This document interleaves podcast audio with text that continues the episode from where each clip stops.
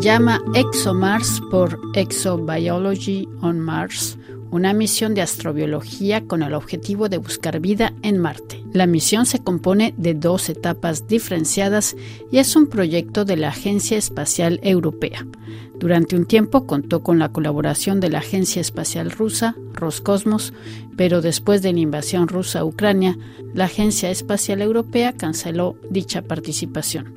Hace unos meses se anunció un acuerdo de colaboración con la NASA y se ha replanificado el lanzamiento de la misión para el 2028. Jorge Vago es responsable científico de ExoMars. ExoMars es un pequeño programa de dos misiones. La primera la lanzamos en el 2016 y consiste en un satélite que está orbitando en Marte, que tiene dos objetivos. Uno es estudiar la atmósfera de Marte y sobre todo eh, lo que llamamos gases traza, o sea, los gases que existen en pequeña cantidad en la atmósfera y que nos pueden ayudar a entender mejor si hay procesos que podríamos considerar tienen algo que ver con ah, actividad biológica o geológica hoy. Por ejemplo, se habló mucho de la, si había metano o no en la atmósfera de Marte. Y la otra función que tiene este satélite es como plataforma de comunicaciones, porque las misiones que aterrizan en Marte no pueden hablar generalmente directamente con la Tierra, tienen que pasar a través de un satélite que recibe las señales de la superficie y tiene una, una antena enorme y con esa antena puede mandar los datos a la Tierra. Bueno, esta es la primera misión, ExoMars del 2016.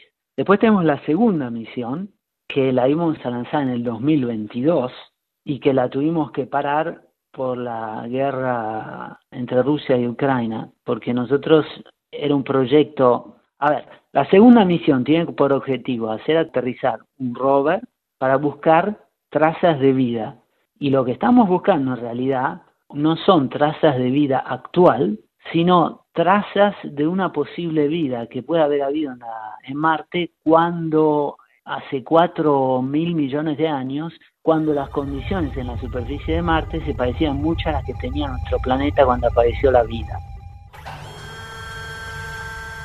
En la segunda etapa de esta misión sobresale el rover Rosalind Franklin, llamado así en honor de una científica británica un vehículo fuera de serie capaz de perforar la superficie de Marte hasta dos metros de profundidad en búsqueda de rastros de vida pasada. Jorge Vago. Entonces, lo que distingue este rover de otros rovers que han ido a Marte es que por primera, en realidad son tres cosas que la distinguen. La primera es que por primera vez llevamos un taladro capaz de penetrar hasta dos metros bajo la superficie. Esto es muy, muy importante desde el punto de vista científico. Lo más hondo que ha ido nadie en Marte es 10 centímetros. ¿Y por qué es tan importante? Porque Marte hoy tiene una atmósfera muy, muy sutil, muy tenue. Es como la que tiene nuestro planeta a 30 kilómetros de altura. Entonces, la densidad de la atmósfera no es suficiente para parar la radiación cósmica que llega del espacio. Y esta radiación penetra la atmósfera tan sutil, penetra incluso bajo la superficie y entonces a lo largo de millones de años destruye lo que nosotros querríamos estudiar, que son las, las moléculas orgánicas o las posibles biotrazas que nos pueden revelar una presencia a lo mejor de microorganismos simples que pueden haber existido en un remoto pasado. Entonces, este taladro es muy importante. Bueno, esta es la primera cosa que distingue a ExoMars de todas las misiones que han ido hasta ahora. La segunda es la edad del sitio de aterrizaje. El lugar hacia donde vamos va a ser el, sitio de aterrizaje más antiguo explorado hasta ahora. Y esto es muy importante porque mm, es una región que data, bueno, tiene una edad de 4 mil millones de años y es de la época en la cual todavía había mucha agua líquida en la superficie del planeta, que probablemente era muy fría, porque Marte está más lejos del Sol que la Tierra, pero la otra cosa que mucha gente no sabe es que el Sol hace 4 mil millones de años producía menos luz que ahora, producía un 70% de lo que produce hoy el Sol. O sea que Marte es frío hoy, pero entonces probablemente era todavía más frío. Por supuesto, si Marte tenía una atmósfera más densa que permitía que hubiera agua líquida en superficie, probablemente también esa atmósfera daba un poco más de, inercia térmica, o sea, funcionaba un poco como una especie de, de cubierta eléctrica, por decir así. De todas maneras, es un momento en la historia de los planetas que en la Tierra no podemos estudiar, porque aquí tenemos el proceso de placas tectónicas que, mm, a ver, por decir así, recicla la corteza terrestre en superficie y entonces no existe material en la Tierra con una edad tan remota. Mientras que Marte, que es un planeta más chico y que no tiene, nunca tuvo un proceso de placas tectónicas, los, sedimentos muy, muy antiguos se encuentran hoy eh, en superficie como cuando fueron depositados originalmente. O sea que Marte nos ofrece una ventana hacia lo que es la infancia de los, de los planetas terrestres como, como Venus o la Tierra, que en otros lugares no podemos estudiar más. Y entonces el lugar de aterrizaje es, es importante, sea por la edad, sea por el hecho de que tiene muchos sedimentos que se formaron en presencia de agua y sobre todo también porque creemos que a donde va a ir uh, Rosalind Franklin, que es el nombre que le dimos a Robert en honor a, una científica inglesa que participó a los estudios de la molécula de de DNA, que donde vamos a ir era la parte costera de un antiguo océano marciano que había en el hemisferio norte. Y el tercer punto son los instrumentos que llevamos a bordo. Tenemos un instrumento de nueva generación y sobre todo el que va a estudiar las moléculas orgánicas, lo hemos proyectado para que pueda funcionar en presencia de algunas eh, oxidantes que hay en la superficie de Marte que han, que han complicado mucho los estudios de material orgánico de las misiones de NASA hasta ahora.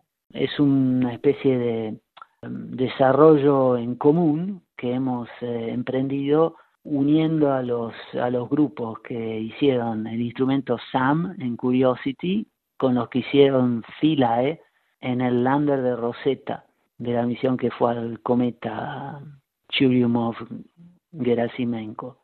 Y ahora el problema que tenemos es que en lugar de lanzar en el 2022, hemos tenido que parar la cooperación con Rusia y entonces tenemos que desarrollar en Europa los elementos que antes hacíamos junto con Rusia, así que nos ha empujado el lanzamiento del 22 al 28. O sea que bueno, a lo mejor un día estará, llegará este rover a, a la superficie marciana. Sí, si todo va bien, como estamos tratando de desarrollar las cosas ahora, lanzaríamos en el 28 y el aterrizaje sería en 2030 en estos momentos, ¿el rover dónde se encuentra? ¿En, qué parte de Europa? Está en Turín, en Italia. De acuerdo, entonces nomás está esperando a que pueda ser lanzado. Bueno, no es tan fácil la cosa, porque, digamos, el rover fue construido con la idea de lanzarlo en el 2020 o en el 2022. Si lo tenemos que poner, por decir así, parquearlo por 6 a 8 años, hay que hacer toda una serie de, tareas de mantenimiento, asegurarse que esté, las partes que se mueven hay que, hay que hacerlas caminar cada tres a seis meses, asegurarse que todos los lubricantes en, engranajes y motores y cosas por el estilo estén ah, bien.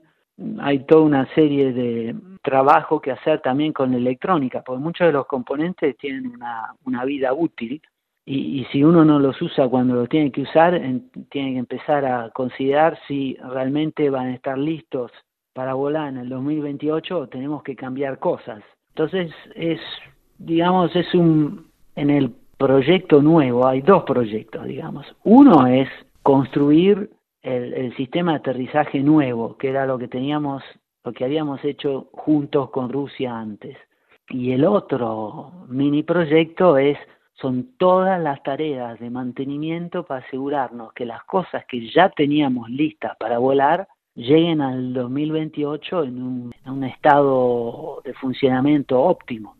¿Y ahora están asociadas con, con la NASA o con otras instancias? Bueno, en realidad siempre tuvimos una participación de la NASA que era más bien a ver, modesta. O sea, cuando estábamos junto con Rusia, NASA nos daba una parte del instrumento para detectar señales de vida y nos dio también el sistema de comunicación que tenemos en el satélite que nos permite hablar con los rovers. Realidad el satélite de ExoMars, el, Trace Gas Orbiter, no lo usamos nada más que para nosotros. También eh, recibimos y mandato, mandamos a Tierra datos de de todas las misiones de NASA que están en superficie, sea que lo usamos en manera conjunta, digamos. Ahora que hemos cortado la cooperación con Rusia, efectivamente eh, nos hemos girado de nuevo hacia nuestros amigos en Estados Unidos y les hemos pedido una serie de, elementos.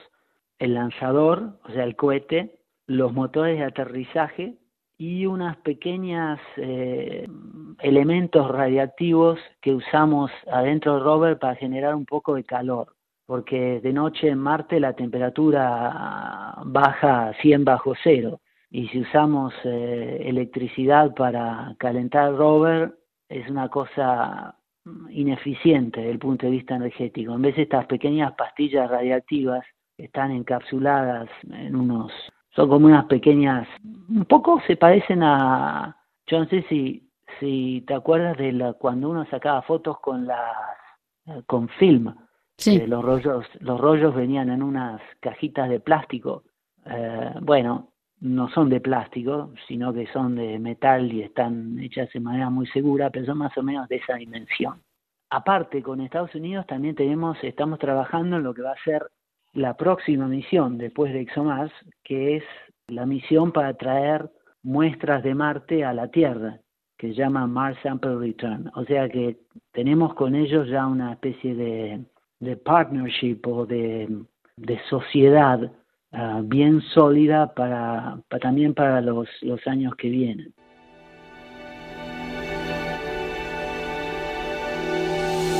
Escuchábamos a Jorge Vago responsable científico de la misión ExoMars.